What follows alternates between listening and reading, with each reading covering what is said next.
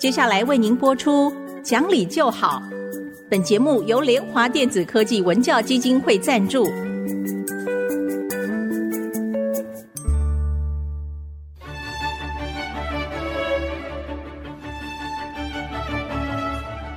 在日常生活当中，人们的不理性行为经常是隐藏在看似理性的包装和掩盖之下，很难被察觉。凡是讲理，所有事情就会简单的多。讲理的必要条件就是丰富的尝试。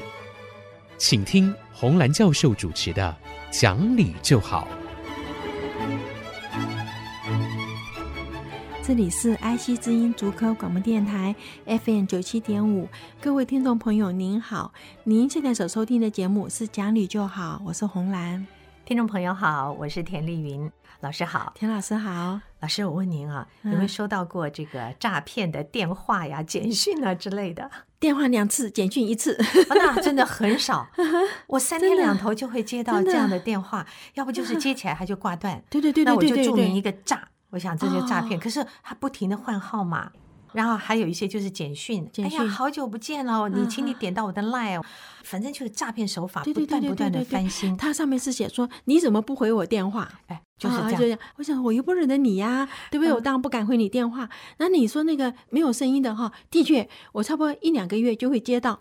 那您真是太少了，我们三天两头的接到，真的那么多吗？对，非常可怕的。而且像这种诈骗啊，怎么你怎么不接我电话之类的哈？他的前一步就是之前。他真的电话打来，然后就是，比方他会说：“那个洪老师，好久不见啊！啊，你不记得我是谁吗？哎呀，你怎么忘记我？我告诉你，电话换了。”类似这样的非常非常多。我觉得诈骗这件事情啊，在社会里是永远存在的。讨厌死了！对，我自己在很小的时候就碰到过手法不同的诈骗，上门行销，给你很大的利益。嗯，我觉得所有这一切啊，其实都缘起一个贪字。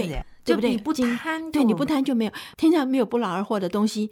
我们以前看说金光党不知道是什么东西，后来念到法律系才知道，哎，就是先给你看钱，后来就拿卫生纸或者怎么包一包，然后砖头，对对对，就变成 那个。所以他你只要不贪，就不会有这个问题。我们的个资其实啊流露的一塌糊涂，对呀，到处都可以有我们的资料，因为我们今天现在做什么事都得填自己的电子信箱啊、电话。他其实拦不住的，在拦不住的情况之下，我们就得自己想办法保护好自己。可是这种人跟人失去了信任嘛，这个已经没有办法。我其实心里面也很很不舍或不甘，就是说不要让人家觉得台湾成了一个到处充满诈骗的地方。可是。没有办法了，那因为我们阻拦不住，那是一个很超高强能力的这个他们的做法。我们要告诉的是家长们呢、哦，不要以为只骗大人，嗯、我们要让孩子从小就养成，对对对，你不要被受到影响，被骗啊，要很坚定。那可是我跟你讲哦，很多家长他来问的就是说，我们不是要给孩子一个快乐的童年，是不是要保护他，不要让他知道社会上有这么多黑暗的事情？我觉得让他知道才是保护他，你只是不要用很残忍的方式或者是很吓人的方法，但是一定要提醒孩子，就像我们以前会说，陌生的人接近你，你不要跟他多说话，对对对，不能跟别人走。除此之外呢，我跟你讲哈，有一天有一个学生，一个女学生来来我办公室啊，她来跟我讲说，呃，她很感谢，因为我第一天上课的时候，我就跟学生讲，我说你们每个人都要有一个。热水瓶哦哦，我不让你们去买外面的那个 bottle water，因为那是浪费资源嘛。你自己一个瓶子，自己一个杯子，就不要浪费资源嘛。哈、嗯，哎，因为他就进来跟我讲，他说他很谢谢，因为我就我就叫他们每个人都买了这个热水瓶了嘛。哈，自带环保壶。对对环。然后他说他那天回家的时候。他母亲就跟他在讲说，去外面不要随便喝人家的东西，人家请你喝什么，你不要喝哈。嗯、然后就觉得他妈妈很古板，他就说为什么人家请我喝可乐，为什么不可以？他还就跟他妈妈讲说，那天我才跟星巴克有一个什么人就请我喝了一杯咖啡，就他母亲就要跟他讲讲话的时候哈。他母亲就拿了一个那个那个发泡剂，就是你知道现在维他命 C 那个一发就就有那种噗噗就有泡泡出来的啊。他母亲在跟他讲话的时候呢，就弄了一颗放他的水杯子里面嘛，然后他就拿起杯子这样喝的时候，突然看到哎里面怎么有泡泡出来了？他就说妈怎么会有泡泡？他母亲说你看到没有？你在跟我讲话，其实你的眼睛并没有离开我，但是你看我就已经把一个那个放到你的杯子里了。嗯、他说：“你知道，你在外面跟人家讲话的时候，人家外面有这么多的刺激，人家说，哎呀，你看谁来了？你的眼睛一离开你的杯子，他就可以给你放一个东西下去，而且那无色无味无反应，你根本不知道。对”对，然后他母亲就跟他说：“为什么不要让你喝咖啡？”他说：“现在有很多的毒品是放在咖啡里面的，嗯、哦，那这些我们都跟不上时代，不知道有这么多的东西。”所以他说那一天。他就了解说，为什么我们在学校里跟他说，你们自己带杯子喝你们自己的东西，不要喝别人的东西，嗯、是保护自己。所以家长朋友，请告诉孩子，除了你给他准备环保壶之外，准备给他吃的小零食之外，在外面不接受任何人的给你的东西。对对，包括什么养乐多，他当你的面扯开来，好像是可以，对不对？都不行，都不行的呀。哎、嗯，这是大问题。我们现在只能保护好自己跟家人啊。那除了不吃不喝别人东西之外，嗯、当然刚刚说了，嗯、不要随便的跟陌生人就、嗯、啊，我妈妈叫我来找你，带你去哪里，这些不能相信。以前我们 会在孩子身上放一个小口哨，啊、就是有事情的时候你就吹吹。对，这个我在中正大学的时候，林金江校长发给我们每一个女教授一个哨子，他、嗯、真的是因为那时候还在甘蔗田里面，在建学校还没有完成嘛，哦，哦哦四周真的都是漆黑，有时候我们要走回宿舍什么的。那他就是告诉我们说，你们离开办公室的时候，锁门的时候就把你的那个哨子是要挂在钥匙上头。嗯，你锁门的时候，他说你的要那个哨子就拿在手上。嗯，好，那个哨子有帮助。对，我想给孩子除了现在手上都要带着什么消毒药水之外啊，嗯，有一些东西还是要先备着，像哨子也是重要的啊。嗯，不只是小朋友，我觉得对于这个年轻的。十五六岁、十七八岁的女孩子哦，嗯、我有一个个人的一个经历，嗯、非常可怕的经历哦，哦我觉得可以也给大家参考。嗯、年轻女孩啊，很喜欢美美的自己去逛街，哦、或者到了一些什么、嗯、呃森林啊，什么什么野外去玩啊。因为就因为你好看，嗯，显得很美美的，所以很容易被觊觎。嗯，我很年轻时候，那时候在林口啊，林口那时候有很多的茶园。有一次呢，下午啊，我就想说，哎，没事了啊，那我就茶园逛逛。慢慢的走的越走越深入，啊后我就突然发现背后有两个人。我吓坏了，想说这时候怎么办？我也不知道哪来的机智，就是我放慢脚步，当他们到我背后的时候，我立刻一转身就往前走，因为你提早跑，他很可能拦住你。总之那一次啊，浑身冷汗涔涔，想说像捡回了一条命一样。我在想，女孩子自己一个人，不要到一个都没有人的地方去，不管那地方多美多好什么，你还是要结伴。这是对自己的保护。那夜间、晚上，现在很多人会出去玩、嗯、啊，尤其现在暑假期间，嗯、慢慢疫情也解了，嗯、所以很多人出去玩的时候，你最好有伴，嗯、好朋友的伴。哎呀，这个也真的是有的时候，你说我们没有伴的话怎么办？所以 要结交好朋友，这也是在学校里当学生的时候我们应该要有的功课，交到一辈子的好朋友，也不要多。有些人的朋友非常多，我觉得。那是一个负担呢，因为你你顾不了这么多嘛，对，就你的时间都花在跟人家通信啊，在跟然后呃这个讲什么那个讲什么，你传来传去以后就变成了八卦了。嗯、对，而就算你只是关心他们呢、啊，嗯、你要付出一样的关心的时候，也累死了。有一百个朋友要关心，对，像现在 Line 手机里面，我有一天发现我大概有上千名的朋友在里面，哦、真的、哦，我就想说，我哪里会关照得到他们？对对对，不行啊。这个，因为我有很多工作上的群组啊，大群组都一两百人。这里面哈，我觉得当然我们现在是比美国好很多啦，因为美国现在大家都就是你看出门都带枪的呀，台湾绝对不会走到那一天，台湾还是很好的，希望如此。但是要提醒的话，就是说告诉孩子，不是你的东西不要摸哦啊，不是你东西不要去碰，也不要摸，因为现在在美国的话，他就是有时候地上放了一个背包。我们就会说啊，这是谁的啊？里面会不会有那个呃，这个联络的方式？会会去想到做好事，把这个背包，因为是书包嘛，就会想到说是去捡了以后还给这个孩子啊，或干什么。可是现在就发现说不可以，因为有时候里面就会有炸弹，哦，因为这个这个就不可以。那个像我妹妹她的孩子。在学校里面的话，在学校都还先教说，如果有人拿了冲锋枪进来，你要往哪里躲？啊，这是更可怕了。这两年发生的这太多事情，但是我们现在要教的哈，呃，应该就是说怎么样防身。所以那天网络上有人在教嘛，他说，如果有人掐着你的脖子的时候，你不是要把他推开，你是要弄他什么地方？像这种防身，我想我们是不是在学校里要开这种课了？哦、对，你知道吗？我觉得这个部分还有一些可以讨论的。嗯嗯、老师，我们是不是下一节来、啊、再来跟大家提出一些建议？好，好，好，好，那我们这边休息一会儿，马上回来。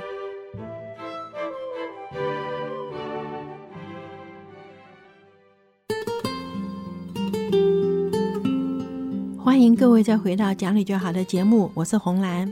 老师，我们刚才谈到了怎么样保护好自己的孩子，在这个现在实在是充满了很多诈骗的环境里啊。对对。那包括不要随便吃人家给的东西啊，呃，不要去跟就是任何的陌生人，我们都不要接近啊。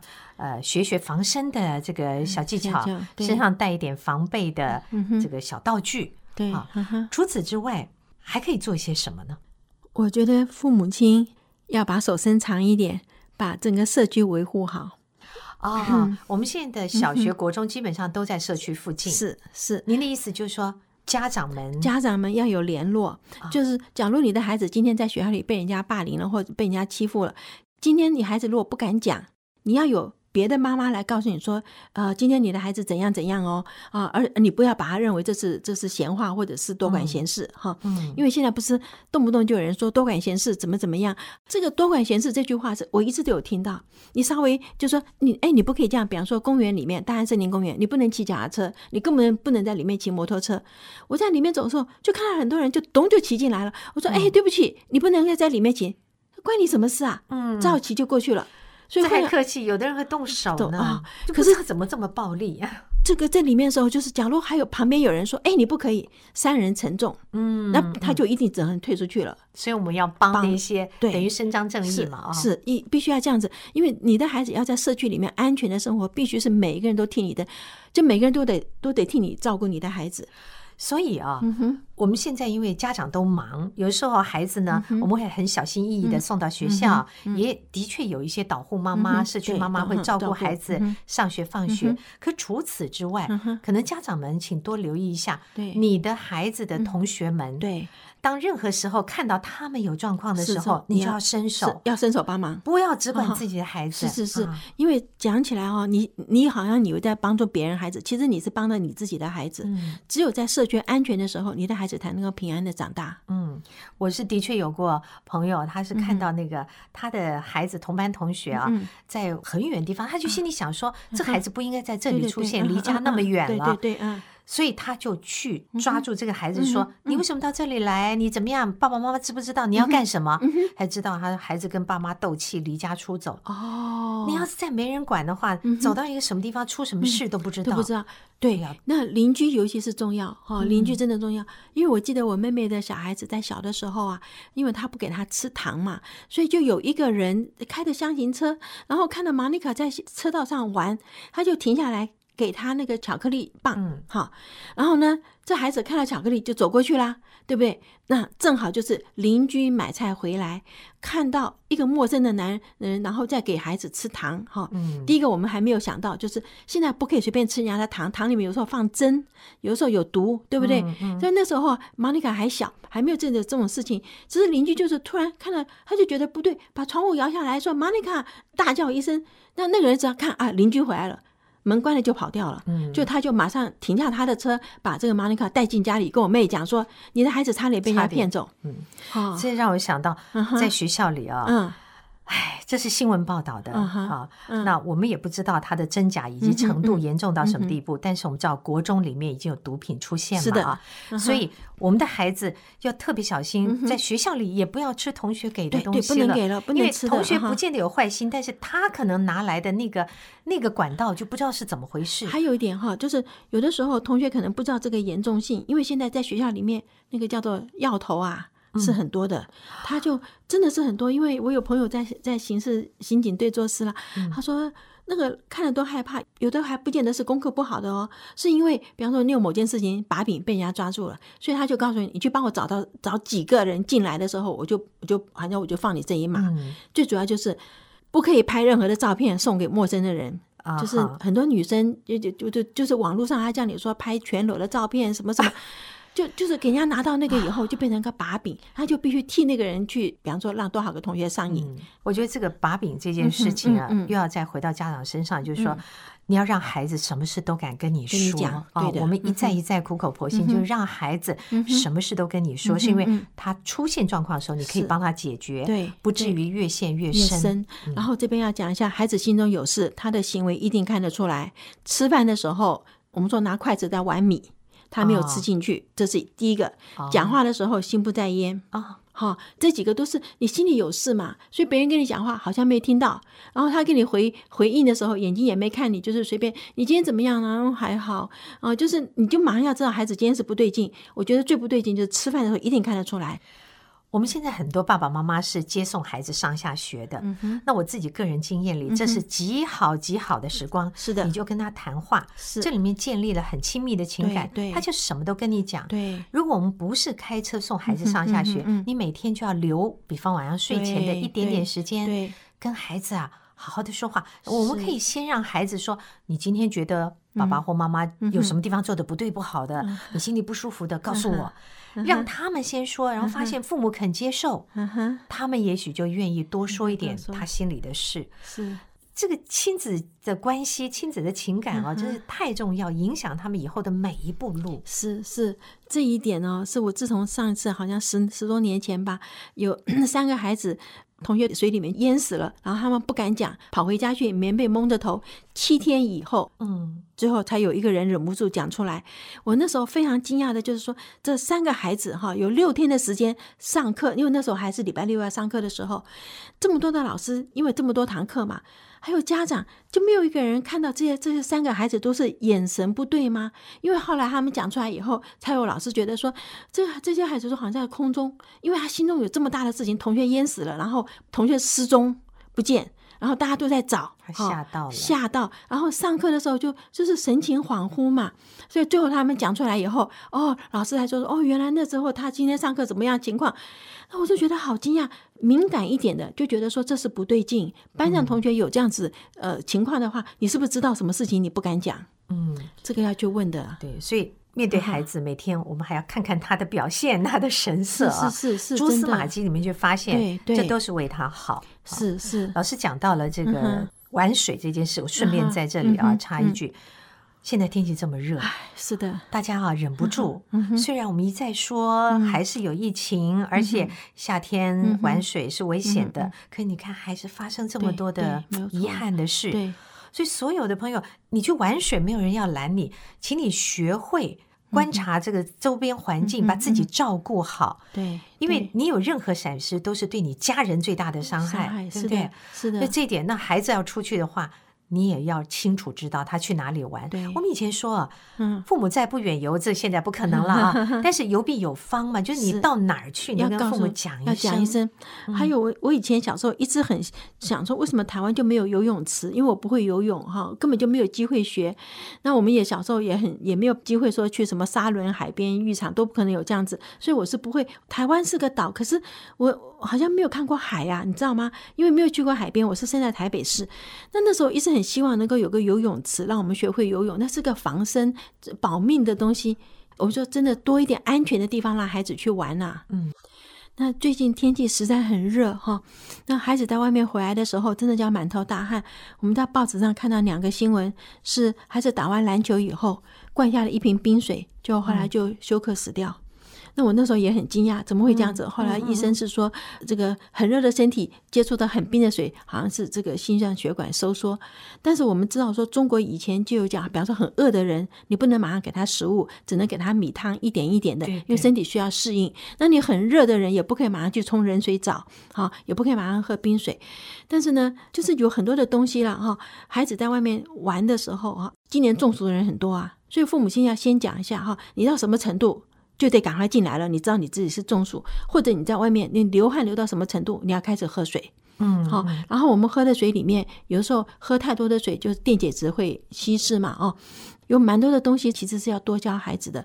去海边玩或去游泳去什么，真的是个消暑的好方法。但是安全上来讲，我觉得一个孩子长到十七八岁，突然之间就这样子去世，我觉得很多家长是不能够接受的啊、哦。所以哪怕孩子嫌你唠叨吧，你还是要多讲一下。嗯嗯。嗯我们今天的这集节目里啊，从这个诈骗开始，请大家留意，不要 随意受骗。其实很简单，不认识的不理，对，然后不贪心，就基本上不太容易被骗到啊。然后又谈到了怎么样能够对孩子们多一些的保护，是，一直到现在夏天，对我们的身体要怎么去照顾它？是是，我觉得所有这些都是很多听起来好像都是鸡毛蒜皮的小事，可是它不断的在我们身上发生，在周边发生。对，你说。什么时候我们会因此而受到伤害，很难讲哦。对，所以还是保障好自己是最重要的。所以就不怕意外，只怕万一嘛。哈，就是这样子了哈。我希望大家都平平安安的，快快乐乐的啊。